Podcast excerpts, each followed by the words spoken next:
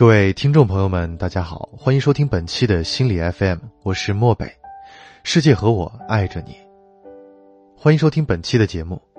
本期我们带来的这篇文章来自于作者从非从，文章的题目叫做《真正的强大是敢于抱怨》。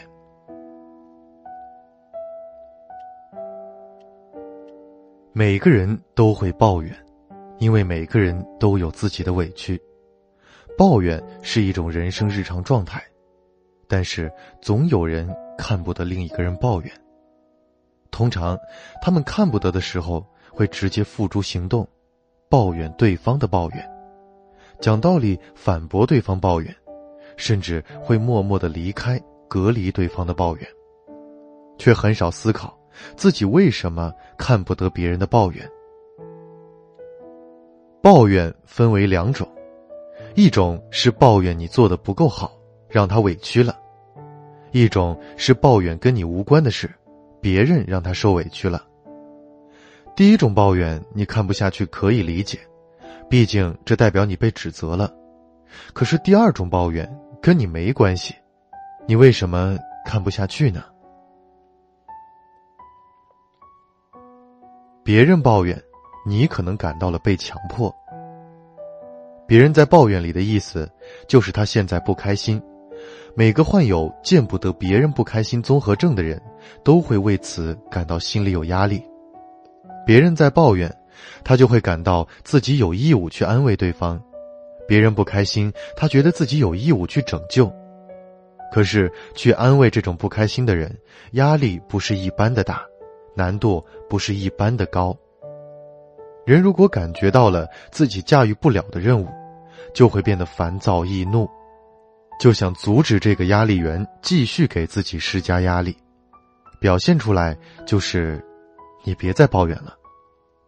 意思就是，你抱怨，我还得安慰你，但是我没有能力安慰你。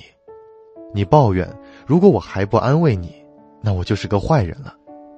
我又不想做坏人，也不想安慰你，那怎么办呢？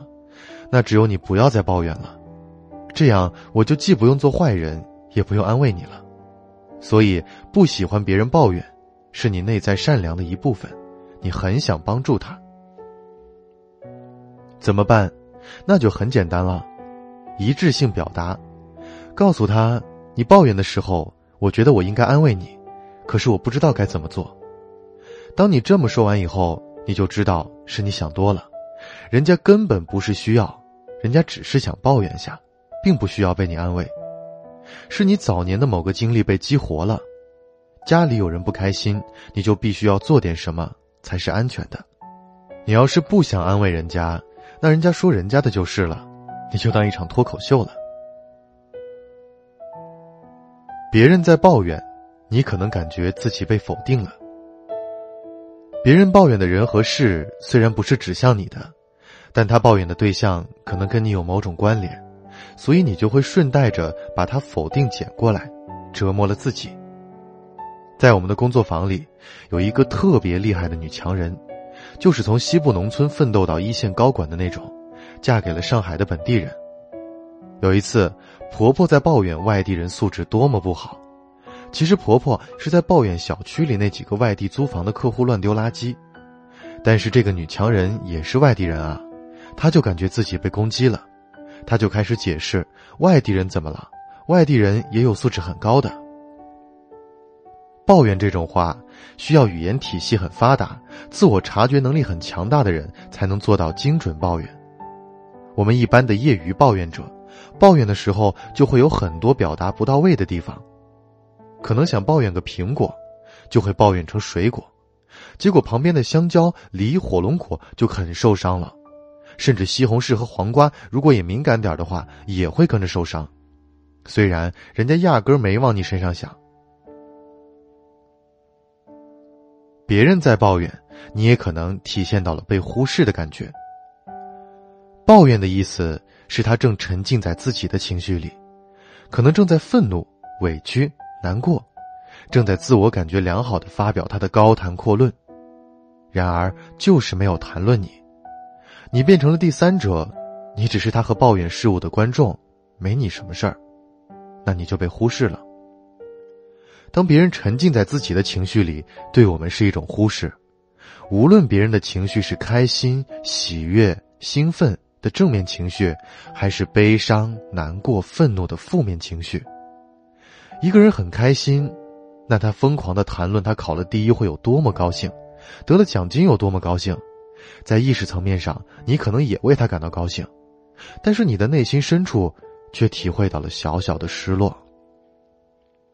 这种失落不是很大。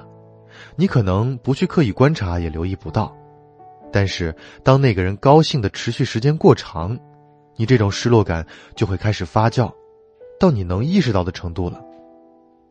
很多妈妈在孩子沉浸在自己游戏中快乐时，潜意识里就会觉得他的快乐时候应该打断他，告诉他别玩了；在孩子沉浸在自己考上分数很高的骄傲中时，就会告诉他不要骄傲。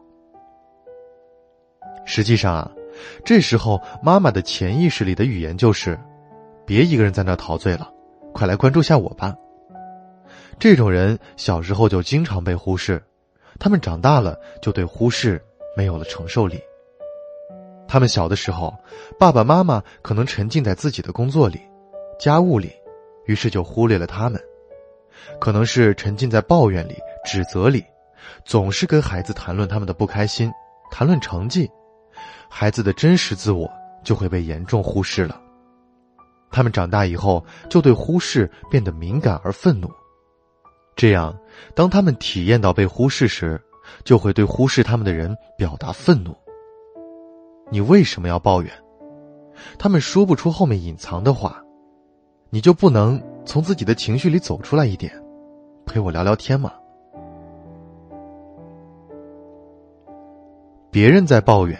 你可能体验到了嫉妒。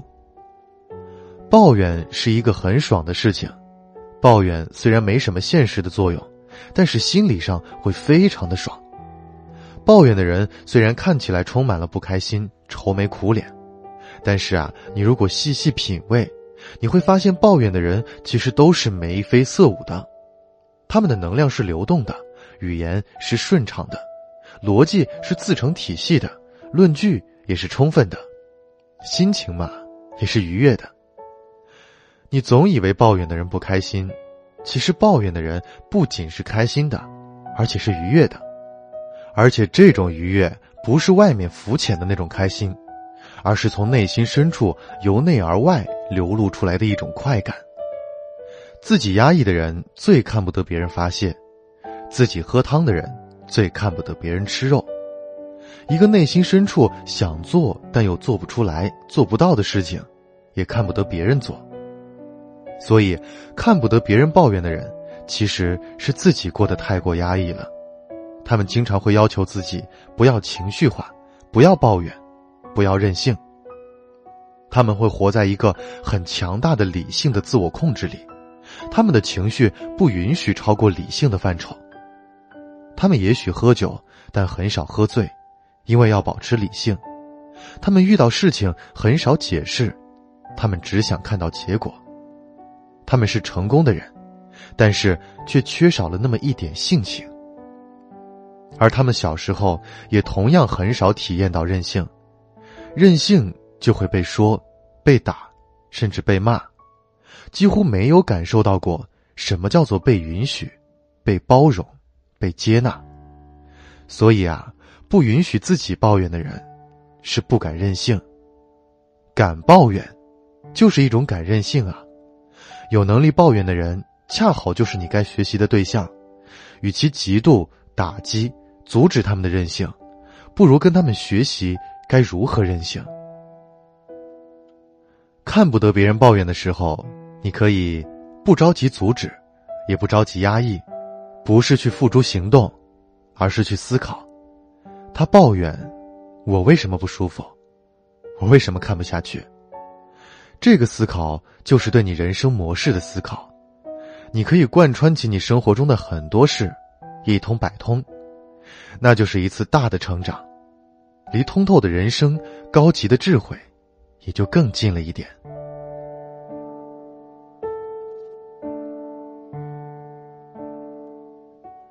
本期的节目到这里就要结束了。跟大家说一声再见。如果你喜欢这期节目，记得留言和分享。想发现更多的好声音，记得去手机应用商店下载心理 FM 客户端，还可以阅读和收藏本期节目的文章，学习心理学知识，帮你赶走生活中的各种不开心。